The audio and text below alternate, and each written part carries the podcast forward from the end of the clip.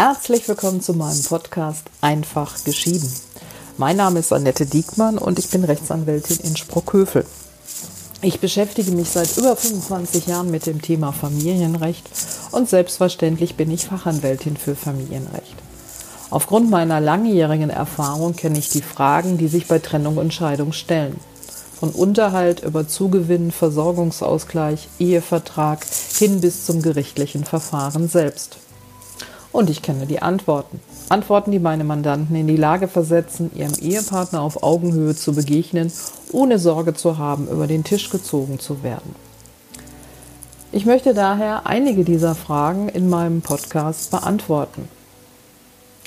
Heute geht es um vier Irrtümer in Sachen Scheidung. Erster Irrtum. Kurze Ehen werden schneller geschieden. Falsch. Es hält sich hartnäckig der Irrglaube, dass wenn man sich quasi noch am Tag der Eheschließung oder innerhalb von 14 Tagen oder einem Monat es sich anders überlegt, einfach feststellt, man hat sich vertan, man hat sich das alles anders vorgestellt, dass man dann diese Ehe einfach annullieren kann, sie also null und nichtig machen kann. Das ist nicht richtig. Unabhängig davon, wie lange eine Ehe bestanden hat, ist nach deutschem Recht im Regelfall das Trennungsjahr einzuhalten. Also egal ob ein Jahr Ehe, ein Monat Ehe, 20, 30 oder 50 Jahre Ehe, im Minimum ist das Trennungsjahr einzuhalten, es sei denn, ich habe Eheaufhebungsgründe oder es liegen Gründe für eine Härtescheidung vor. Dazu hatte ich an anderer Stelle schon Stellung genommen.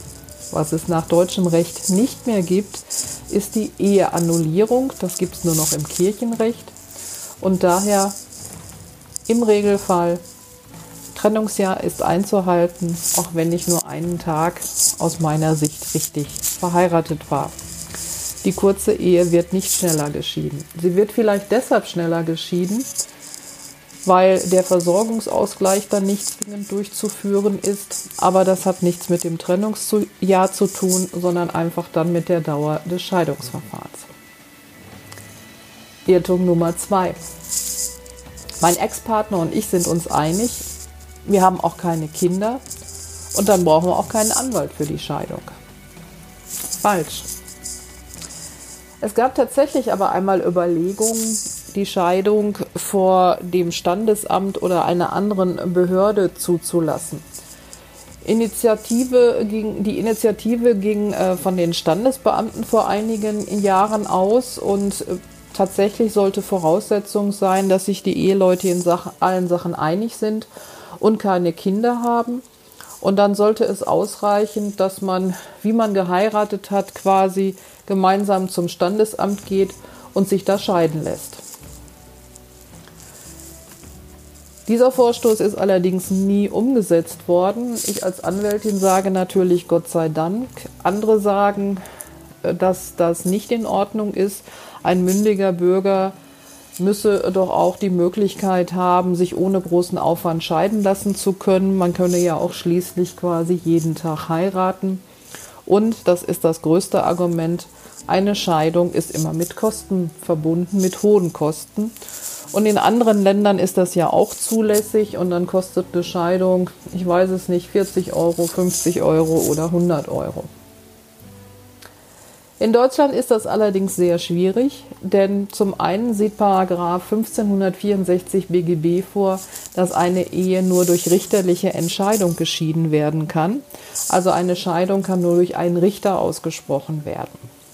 Dazu regelt Paragraph 114 vom FG, dass sich die Ehegatten vor dem Familiengericht jeweils von einem Anwalt vertreten lassen müssen. Und das gilt dann natürlich auch im Scheidungsverfahren. Im Scheidungsverfahren kann von diesem Grundsatz allerdings abgewichen werden.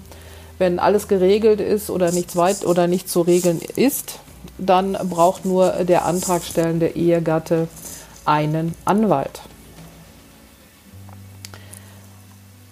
Und man so, oder beziehungsweise das hat auch seinen Sinn. Das mag der eine oder andere nicht einsehen.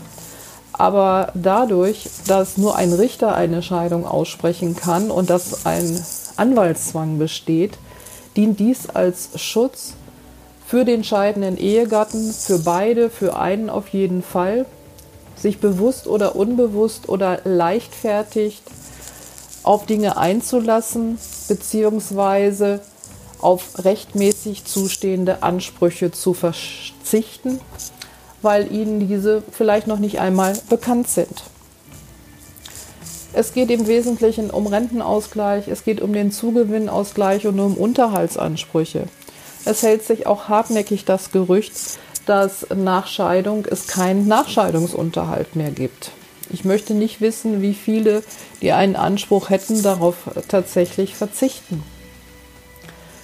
In anderen Ländern, wo die Scheidung vor einer Behörde möglich ist, gibt es solche Ansprüche teilweise überhaupt nicht. Und dann kann man ja wirklich darüber streiten, ob dann ein Richter die Scheidung aussprechen muss oder man sich anwaltlich vertreten lassen muss.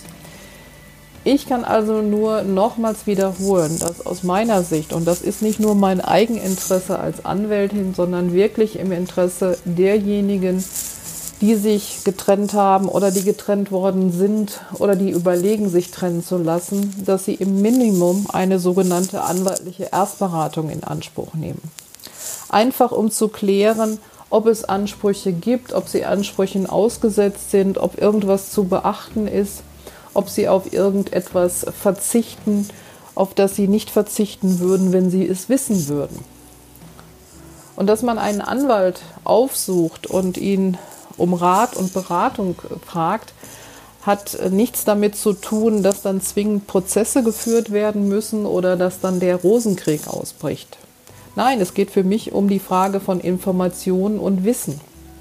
Und nur wenn ich Wissen habe, dann kann ich auch freien Herzens vielleicht auf was verzichten und sagen, okay, ich habe den Anspruch, aber um ganz ehrlich zu sagen, ich will das nicht. Aber nicht deshalb, weil der andere einem das vielleicht einredet. Also bitte den Gang zum Anwalt, sprich zum Fachanwalt für Familienrecht, zur Fachanwältin für Familienrecht. Jetzt zum nächsten Irrtum. Die Scheidung kann mit einem gemeinsamen Anwalt durchgeführt werden. Falsch ist die Betonung hier auf gemeinsamen Anwalt. Das Gesetz lässt es zu, dass ein Scheidungsverfahren nur mit einem Anwalt durchgeführt wird. Das ergibt sich aus 114 Absatz 4 Nummer 3 vom FG. Dort wird zugelassen, dass der Antragsgegner, die Antragsgegnerin ohne Anwalt die Zustimmung zur Scheidung erteilt. Und dann kann man rechtswirksam geschieden werden. Also das bedeutet, dass nur der Ehegatte, und zwar der antragstellende Ehegatte, einen Anwalt benötigt. Der andere braucht keinen Anwalt. Er kann zwar dann nicht die Scheidung beantragen, aber er kann ihr zustimmen. Also man kann sich mit einem Anwalt scheiden lassen und man kann sich auch dessen Kosten teilen, aber deshalb ist der eine Anwalt nicht der gemeinsame Anwalt. Das folgt daraus, dass es Anwälten gesetzlich untersagt ist, widerstreitende Interessen zu vertreten. Das ist im Gesetz eindeutig geregelt. Nämlich wenn er zwei Parteien vertritt, dann besteht ein Interessenkonflikt. Und dann läuft der Anwalt Gefahr, sich des Parteiverrats schuldig zu machen. Und das ist strafrechtlich sehr relevant. Und außerdem muss er dann, und das ist vielleicht nicht das Schlimmste, beide Mandate niederlegen. Ich will das noch an einem Beispiel deutlich machen, weil ich es häufiger erlebe, dass Ehepartner vor mir sitzen und wenn ich erkläre, dass ich sie nicht beide vertreten kann, ich da auf großes äh, Unverständnis äh, stoße, weil man ist sich doch so einig und man will ja auch von dem anderen nichts und eigentlich will man ja nur geschieden werden. Ich weiß aber aus Erfahrung, dass wenn man sich noch so einig ist und auch eigentlich vom anderen nichts will, in der Situation von Trennung und Scheidung plötzlich ganz viele Ratgeber hat. Man kennt plötzlich ganz viele Menschen, die ebenfalls getrennt sind, geschieden sind oder die jemanden kennen, der in der Situation ist. Und man ist von ganz vielen guten Ratgebern oder auch von schlechten Ratgebern umgeben. Und der eine oder andere flüstert einem etwas ins Ohr. Und deshalb weiß ich, dass jeder Ehegatte im Grunde so seine Fragen auf dem Herzen hat, die er dann auch gerne beantwortet haben möchte, wenn er vor dem Anwalt sitzt. Nur der Anwalt kann natürlich diese Fragen nicht beantworten, wenn der andere Ehepartner dabei ist. Denn juristische Fragen sind selten objektiv zu beantworten, sondern es kommt immer darauf an, wen ich vor mir sitzen habe, wen ich vertrete und wie die Interessen sind. Aber wie gesagt, das soll nicht bedeuten, dass man damit einen Rosenkrieg auslöst. Aber es gibt so Fragen, die, die viele Menschen einfach mal beantwortet haben möchten. Und wenn sie sie beantwortet haben, dann ist es auch gut. Aber sie möchten irgendwo so wissen, was ist denn jetzt eigentlich richtig zum Irrtum Nummer 4. Nach dem Trennungsjahr erfolgt automatisch die Scheidung. Das ist auch falsch. Wer meinen Podcast verfolgt hat, weiß das auch. Voraussetzung ist ja erstmal, dass die Eheleute ein Jahr getrennt lebend ist, aber der eine oder andere glaubt dann quasi, weil man hat ja die getrennten Wohnungen bei der Stadt angegeben, dass dann quasi jemand vorbeikommt und alles für einen regelt. Das ist natürlich nicht der Fall. Wenn noch keiner den Weg zum Anwalt gefunden hat, ist es zwingend notwendig, dass zumindest einer der Ehepartner den Weg zum Anwalt findet und mit diesem klärt, wie vorgegangen wird und zumindest, dass dieser Anwalt oder diese Anwältin dann den Scheidungsantrag stellt. Im Weiteren glauben viele meiner Mandanten, aber erst, aber natürlich vor der Beratung und nicht nach der Beratung, dass wenn man dann den Scheidungsantrag stellt und es zum Scheidungstermin kommt, dass der Richter, die Richterin, die dann zuständig sind, alle Dinge, alle offenen Fragen, die noch zu klären sind, von sich aus klärt. Das ist auch falsch. Wenn es um Unterhaltsfragen oder Zugewinn geht, zum Beispiel, dann kann ein Gericht nur darüber entscheiden, wenn einer der Ehepartner dies beantragt. Denn über solche Fragen will und soll das Gericht auch nur dann entscheiden, wenn es streitig ist, wenn man sich also selbst nicht einigen kann. Und dann braucht das Gericht natürlich auch noch Informationen. Und diese Informationen würde es nur durch einen gesonderten Antrag bekommen und nicht allein durch den Scheidungsantrag. Was allerdings zwingend durchgeführt wird, wenn man den Scheidungsantrag stellt, ist der Versorgungsausgleich, sofern man darauf nicht durch notarielle Vereinbarung verzichtet hat.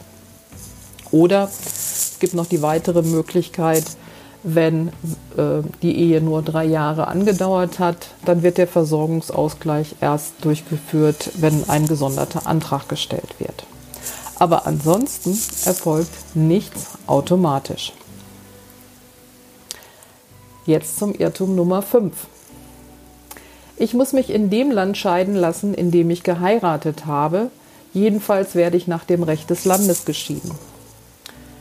Es gibt eine Reihe von Menschen, die in Las Vegas oder in Dänemark oder in anderen Ländern geheiratet haben. Und oftmals höre ich, ich habe aber doch in Amerika geheiratet, ich habe in Dänemark geheiratet und dann müssen wir doch dort sicherlich auch den Scheidungsantrag stellen. Wenn die beiden Ehegatten Deutsche sind oder wenn jedenfalls einer Deutscher ist und sie haben beide hier in Deutschland gelebt, dann ist die Frage ganz eindeutig zu beantworten. Man wird in Deutschland geschieden und zwar nach deutschem Recht.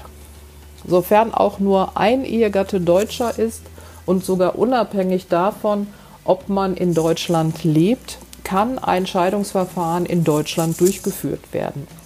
Ob es immer nach deutschem Recht stattfindet, das hängt dann davon ab, wo die beiden Ehegatten ihren gemeinsamen Aufenthalt zuletzt gehabt haben.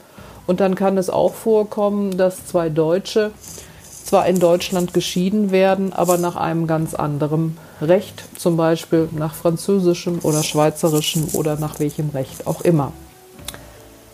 So, herzlichen Dank für Ihre Aufmerksamkeit. Das ist es für heute. Ich bin nach wie vor auf der Suche nach Menschen, die sich getrennt haben oder die getrennt worden sind oder die einfach nur mal wissen möchten, ob sie sich ihre Scheidung leisten können. Bitte nehmen Sie Kontakt zu mir auf, gern unter info@diekmann-recht.de. Ich schreibe mich mit IE und CK, das ist wichtig. Ich bedanke mich für Ihre Aufmerksamkeit. Gern nehmen Sie Kontakt zu mir auf. Bis zum nächsten Mal. Auf Wiederhören.